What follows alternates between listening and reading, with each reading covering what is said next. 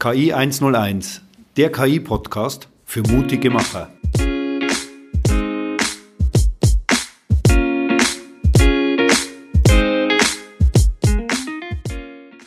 Ja, herzlich willkommen zu unserem Podcast KI 101. Mit mir dabei ist wieder der Reinis. Hallo Reinis. Grüß Gott. Reinis, wir wollen heute mal über das Thema Betrieb sprechen von KI. Das letzte Mal hatten wir über das Thema Digitalisierung gesprochen und natürlich über unsere DSP, über die KI-Maschine. Wie sieht denn so eine, ja, ich sag mal, so ein Betrieb von der KI eigentlich aus und wie übergeben wir das an den Kunden, ja. das ganze Modell? Ja, das sieht super einfach aus und gleichzeitig super schwer. Mm. In einer Idealwelt, wo wir einfach Microservices ausliefern dürften, wäre das alles sehr einfach. Wir würden einen Webservice oder einen Dienst, ein digitales Dienst ausliefern und die Kunde würde sagen, oh, okay, toll, danke und würde das sich bei sich integrieren. In echten Leben sieht es aber so aus, dass mh, mm, so ein Webservice entgegennehmen können nur einige wenige. Viel mehr möchte man mh, mm, dieses Modell oder dieses Engine ausgeliefert bekommen auf eigene Infrastruktur oder sogar auf eigene Maschinen. Und dann gibt es verschiedene Varianten, welche Maschinen sind denn da vorhanden mhm. vor Ort. Und äh, diese Vielzahl von verschiedenen Endgeräten, auf, auf welche dieses Modell äh, drauf muss, ist einfach unendlich groß. Und das macht die ganze Situation schwierig. Und bisher haben wir das immer so gemacht, wir haben uns auf eine sichere Position zurückgezogen. Wir haben gesagt, hey, bei uns ist die Engine produktiv, wenn wir dieses Webservice zur Verfügung stellen. Oder wenn du möchtest bei sich auf eigene Infrastruktur betreiben, äh, dann liefern wir ein Docker-Image. Ich weiß nicht, wie viele von den Zuhörern Docker kennen, aber man kann das ja nachschlagen im Internet. Wir liefern Docker-Image aus und dann kannst du damit machen, was du möchtest. Hm, der Argument ist immer dann, ja, aber die Integration, also das, was nach dem Webservice kommt, ist auch schwer und wir können es nicht und macht das dann bitte für uns oder warum macht ihr das nicht für uns? Und da habe ich vorbereitet eine Analogie mit, mit ähm, einem Küchenhersteller. Ja, zum Beispiel, wenn ich Küche kaufe, dann kommt der Hersteller oder der Lieferant und stellt mir die Küche hin in, in, mein, in meinen Küchenraum und sagt, so, ich bin fertig. Ich sage aber, oh, Moment, ich weiß aber nicht, wie man Nudeln kocht. Also ich nehme ich nehme diese Küche an oder für ja. mich ist die ausgeliefert, wenn da Topf draufsteht und da ist heißes Wasser drin und es, es bobbelt und da sind Nudeln drin und Tomatensauce und Salz und Pfeffer. Erst dann ist es für mich Küche aus, ausgeliefert. Und jetzt, wenn du solche Anforderungen oder ich an Küchenlieferanten stellen würde, er würde uns Vogel zeigen.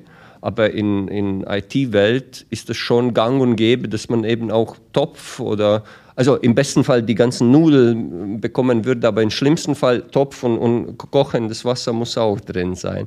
Und deswegen ist dieser Rahmen, also wo endet unsere Dienstleistung und wo fängt dann die Hausaufgaben von, von Anwender selbst, sind immer schwimmend. Und das macht diese ganze Geschichte komplex. Wir, wir übergeben das praktisch das fertige KI-Modell und dann ist es wieder ein, ich sag, viel technische Abstimmung zu sagen. Ja wie willst du das Ganze auch ausgeliefert haben? Genau, richtig. Und je weiter ist der Kunde entwickelt mit seiner Digitalisierungsstrategie oder generell auch mit, mit so äh, digitalen Diensten, desto einfacher wird die Integration. Mhm. Aber wir sind noch nicht so weit hier in Europa. Okay. Ich hab, lass uns mal ein bisschen vielleicht ein praktisches Beispiel nehmen, mhm. weil wir haben ja bei einigen Kunden dieses Thema Auftragserfassung. Ja, bei einigen. Falls du dich erinnern kannst, in, ja. äh, ausgeliefert. Und ich habe gesehen, wir haben da mit einem tschechischen Dienstleister nochmal zusätzlich zusammengearbeitet, mhm. die für uns, oder sagen wir mal nicht für uns, sondern für den Kunden nochmal eine kleine Anwendung extra gebaut haben, ja. um, ich sag mal, unsere KI-Engine zu unterstützen mhm. und auch den Kunden bei der Auftragserfassung zu unterstützen. Ja, also ich erinnere mich noch grob an den, an den Projekt, ist ja auch ein, ein, ein, ein bisschen her. Ähm, da ist die Situation so gewesen, dass eben die äh, bekommen Aufträge in allen unmöglichen, undenkbaren Formen und äh, hatten groß also in, in Fax, in, von SAP, per Mail. Direkt in E-Mail, dann als PDF-Attachment zu den E-Mail, dann als Word-Dokument, Excel-Dokument, hast du nie gesehen, Dokument und so weiter und so fort. Und ähm, die mussten auch wirklich viele Leute beschäftigen, die manuell diese Auftragspositionen aus diesen E-Mails und PDFs und anderen Dokumenten äh, kopiert haben und dann in SAP hin eingefügt haben. Das war einfach, einfach groß, großes, viel, viel manuelle Arbeit.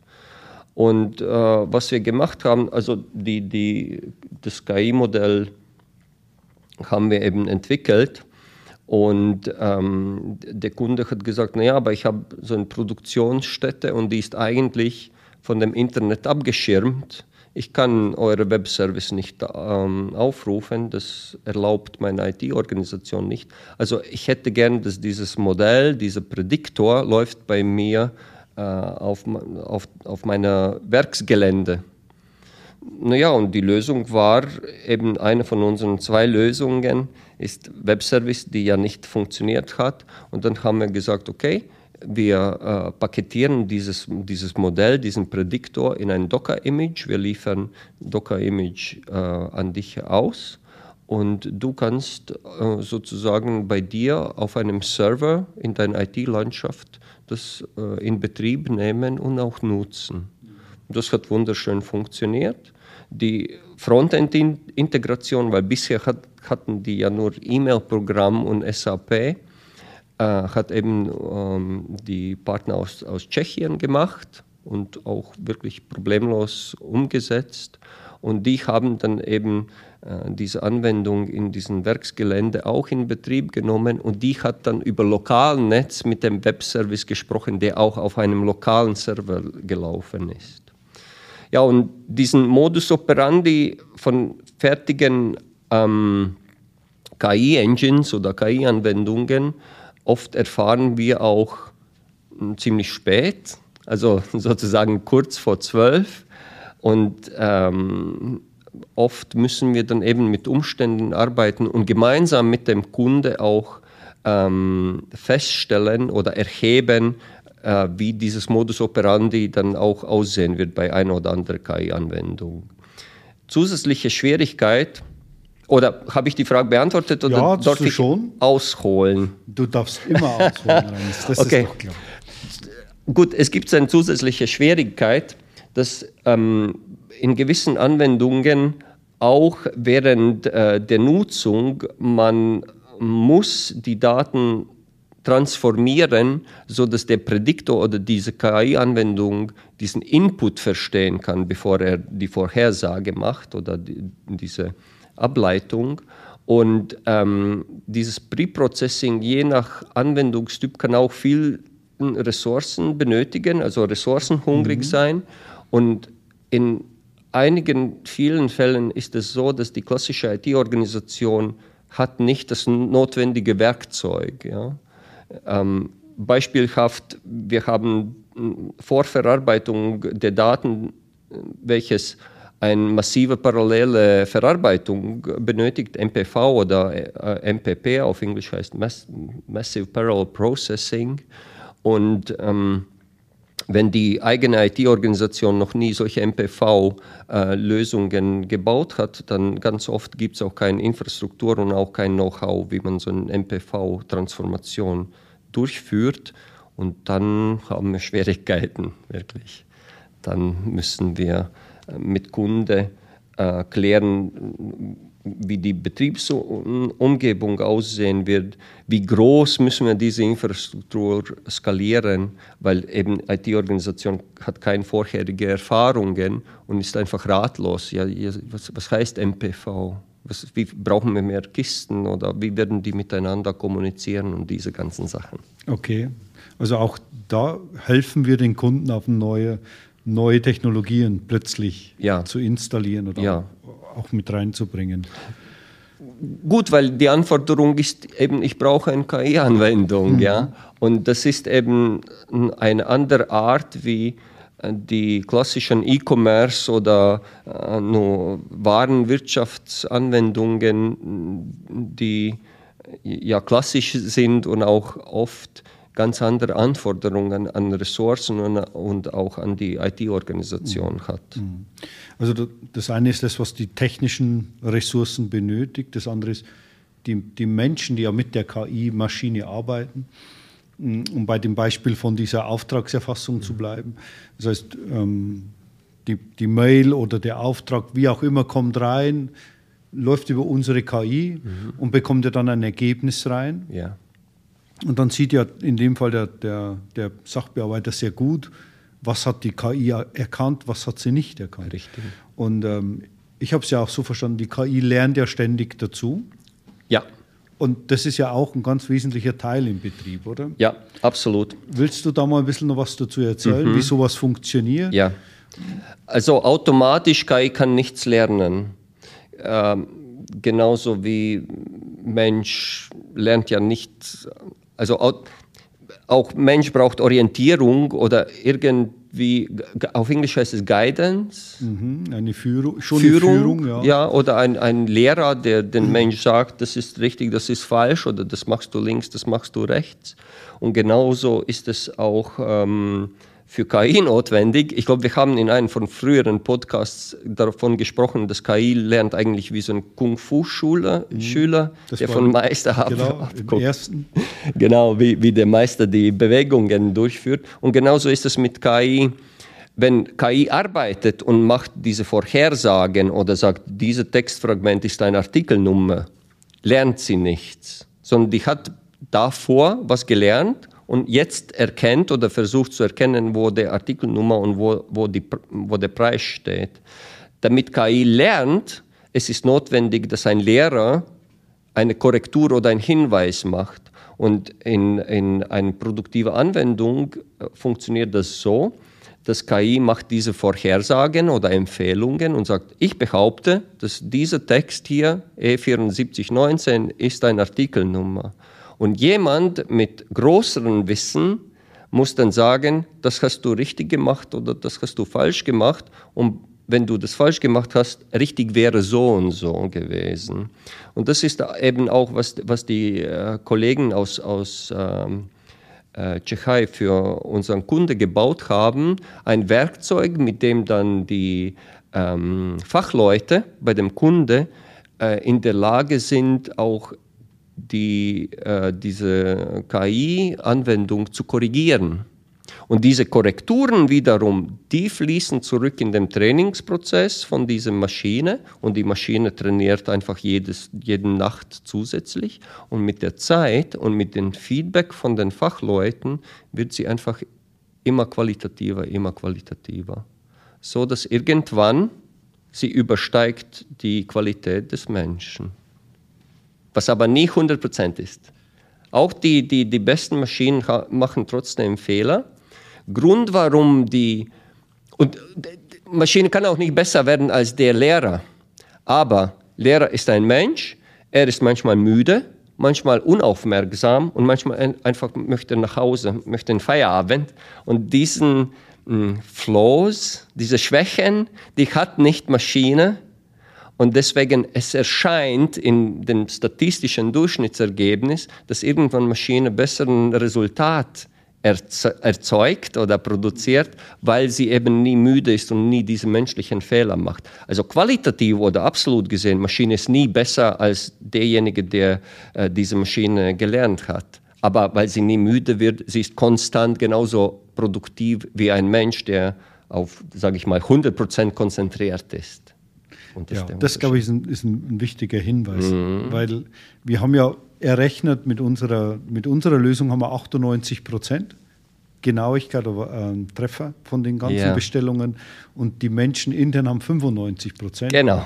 Aber das liegt natürlich wirklich an solchen Themen wie Unaufmerksamkeit und, oder eben nicht Konzentration oder sonst irgendetwas. Und das ist auch diese, diese Diskussion, glaube ich, die in Gesellschaft ist, dass man sagt, ja, irgendwann Maschinen werden schlauer als, als Menschen und der Mensch wird nicht benötigt. Aktuell gibt es keinen Einsatz, der, der sowas ermöglichen würde. Und jede Maschine ist so schlau, wie der Lehrer, der, der diese Maschine ähm, anlernt, aber auch nicht schlauer, weil Maschine hat keinen internen mm, Lernprozess. Maschine sagt nicht, oh, ich recherchiere jetzt selbst oder ich mache andere Ableitungen, sondern das ist wirklich eine nichtlineare Funktionsgleichung. Ähm, und mehr ist es nicht.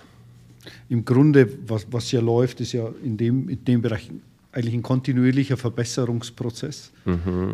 Mehr ist es nicht. Ja, Und, und was wir eben haben, wir haben halt jemanden, der einfach ausdauernd ist und, und stabil auf einem gewissen Niveau Ja. ständig arbeiten kann, in Richtig. Anführungszeichen. Das macht ja die, die KI in diesem Fall. Wobei auch bei dem kontinuierlichen Verbesserungsprozess, es ist nicht mehr, aber auch nicht weniger, weil das umzusetzen ist auch für die Firmen ein großer Kraftakt, weil du musst sozusagen dein täglichen Geschäft von mh, direkten Aufgabe, also direkte Aufgabe wäre, diese Aufträge zu erfassen. Du musst deine Leute umstellen, dass die nicht die Aufträge erfassen, sondern deren Job ist, der Maschine beizubringen, wie sie besser arbeitet. Und das ist eine völlig andere Arbeit als ich kopiere aus E-Mail Artikelnummer und füge das in SAP äh, rein. Ne? Es geht, glaube ich, in, in dem muss man immer dieses ganze Projekt auch sehen, weil Ja. es geht ja nicht nur um besser erfassen, sondern es geht ja auch darum, dort sind automatisiert Aufträge reingelaufen ins SAP, die dann auch zu fehlerhaften Auslieferungen Mhm. Ja. geführt haben, damit wieder zu Rücksendungen und so weiter und so fort. Es ist ja ein Riesenprozess, der da immer Richtig. dran hängt. Oder Firma expandiert einfach nach West und nach Osten und dort sind äh, Leute wach zu anderen Zeiten. Ja, und die möchten aber den Auftrag platzieren und auch schnell ähm, Rückmeldung bekommen, dass er bearbeitet ist oder entgegengenommen. Aber wenn wir hier in Deutschland alle schlafen, wer soll dann die Rückmeldung geben an, an einen Amerikaner oder an einen äh, Asiaten? Ja? Genau. Auch ein Aspekt. Viele, viele verschiedene Aspekte. Was müssen wir noch beachten in diesem Betrieb? Was sind so wichtige Aspekte noch dabei? Ja, ich habe hier so einen Spickzettel, ich gucke schnell nach. Integration in die Produktivanwendung des Kunden, okay, das ist eigentlich das große, große Thema, was wir ja auch angefasst haben. Stabilisierung des Live-Betriebs unter Berücksichtig- Berücksichtigung von definierten Qualitätsvorgaben. Das ist auch eine ganz interessante Geschichte. Ähm, es passiert fast bei jedem Geschäft, dass mit der Zeit die Art und Weise, wie wir Geschäfte durchführen, ändert sich. Krass oder auch nur wenig. Sagen wir mal, wir, wir führen eine neue Kundenkategorie ein oder wir bedienen neue Marktnische. Oder ein Kunde fällt weg oder ein Kunde verändert sein Kommunikationsformat. Also es passiert tagtäglich größere oder kleinere Veränderungen in diesem Tagesgeschäft. Und als Mensch, ich bin in der Lage, mich anzupassen. Ich weiß auch, der Möller hat gestern äh, E-Mail in diese Form geschickt, heute hat er in andere Form geschickt. Ich rufe den Möller an und frage, ey, was, was bedeutet, warum ist da die Spalte dazugekommen? Er erläutert das, ich habe das verstanden und ich setze diesen veränderten Form um. Maschine ist nicht in der Lage, das zu, zu machen, das zu tun. Ja. Sie versucht ihr Bestes anhand von dem, was sie gelernt hat, umzusetzen, aber wenn sie ein komplett anderen Format ähm, ja, trifft, dann ist sie entweder ratlos oder macht eine falsche Empfehlung. Und diesen Phänomen heißt Concept Drift. Ich, ich weiß es nicht, warum Concept Drift, aber auf Deutsch würde man sagen, ein, ein langsames, latentes Verändern des, des durchgeführten Geschäftsprozesses. Ja. Wahrscheinlich, weil auf Deutsch man so lang, lange Wörter nutzen muss, deswegen nehmen wir diesen Concept Drift, weil das ist Viel einfacher. ja, genau. So, und, und dieses Concept Drift ist vorhanden fast in jedem Geschäftsprozess mit äh, wirklich seltensten Ausnahmen und darauf muss man reagieren. Und eine Methode darauf zu ähm, reagieren ist sogenannte Quality of Service, also dass man beobachtet, wie hoch ist die Zuversicht oder Sicherheit von dieser KI-Anwendung und das kann man auch tatsächlich quantifizieren, als Zahl ausdrücken und einen Schwellenwert definieren. Über diesen Schwellenwert der Zuversicht muss immer die Maschine arbeiten. Und wenn sie irgendwann sagt, oh, ich bin jetzt nicht mehr zu 98 Prozent sicher, dass das eine Artikelnummer ist, sondern nur zu 80 Prozent, dann muss man irgendwelche Gegenmaßnahmen ergreifen. Ja? Und die einfachste Gegenmaßnahme ist tatsächlich ein kontinuierlicher Verbesserungsprozess, weil dann jeden Tag, wo, wo wir in den aktiven Geschäftstag äh, diese Korrektur durchführen für einige Transaktionen, wo wir sehen, oh, die Maschine hat nicht richtig äh, erraten, äh, dann machen wir das ja sozusagen in, in den täglichen Geschäft. Ja. Und das ist auch diese Mammutaufgabe von, von Unternehmen, die sagen, wir möchten digital werden, diese KI-Anwendungen in täglichen Geschäft zu integrieren und zum eben integren Bestandteil von täglichen Treiben in, in ihren Day-to-Day-Business oder Tag ein, Tag aus Geschäftsprozessumsetzung. Und ja, also diejenigen, die das schaffen, haben auch mit dieser Modellqualität oder mit dieser KI-Anwendungsqualität eher keine Probleme. Und die, die das nicht machen, brauchen zumindest ein Werkzeug, mit dem die diese Zuversichtsschwellenwert beobachten können und dann auch punktuell zum Beispiel dagegen wirken. Und punktuell dagegen wirken heißt dann, man macht wieder ein, ein Projekt zur Qualitätsverbesserung, man analysiert, ah, diese Daten kann die Maschine, die anderen Daten kann sie nicht. Also wir machen ein Spezialtraining von diesem Modell, damit sie auch diesen veränderten Prozess jetzt gelernt hat und auch somit mit äh, entsprechenden Qualität ab dann die Empfehlungen und, und diese KI-Arbeit verrichten kann. Okay. Noch was oder denkst du, ist, haben wir das Wesentliche über den Betrieb. Kontinuierlicher Verbesserungsprozess und Qualitätsmonitoring. Genau. Im Groben und Ganzen ist nicht mehr zu tun. Ganz einfach. wir, wir, wissen, das ist immer der Teufel steckt ja. im Detail oder wie mhm. die Engländer sagen, der Teufel ist ein Eichhörnchen. Aha, sagen die das? Das sagen die so. Okay. Also insofern ähm, braucht es immer ein bisschen Mut, mhm. Das auch durchzuführen und auch natürlich ja. gute Leute und Fachkenntnisse auf beiden Seiten wir haben die von uns ja bei Dicke und bei, beim Kunden treffen wir auch immer wieder auf tolle Menschen ja. mit unglaublichem Wissen, was, mhm. was oft auch überraschend ist, dass so, so, so starke Menschen auch da sind, ja. die sich doch sehr, sehr praxisorientiert in diesen Themen auch auskennen. Mhm. Unser nächster Podcast, vielleicht ich möchte überleiten, wird wieder um das Thema Digitalisierung nochmal gehen. Mhm. Ähm, wir haben einiges an Rückmeldungen bekommen, das noch mal ein bisschen zu vertiefen. Ja. Ich denke, wenn wir das so sehen, wird auch einer nicht mehr ausreichen, sondern noch ein bisschen tiefer und noch ein bisschen mehr. Wir möchten unseren Kunden schon ein tieferes Verständnis oder unseren Zuhörern ein tieferes Verständnis gerade in dem Thema Digitalisierung geben. Ich freue mich schon drauf. Ich freue mich auch. Sehr schön.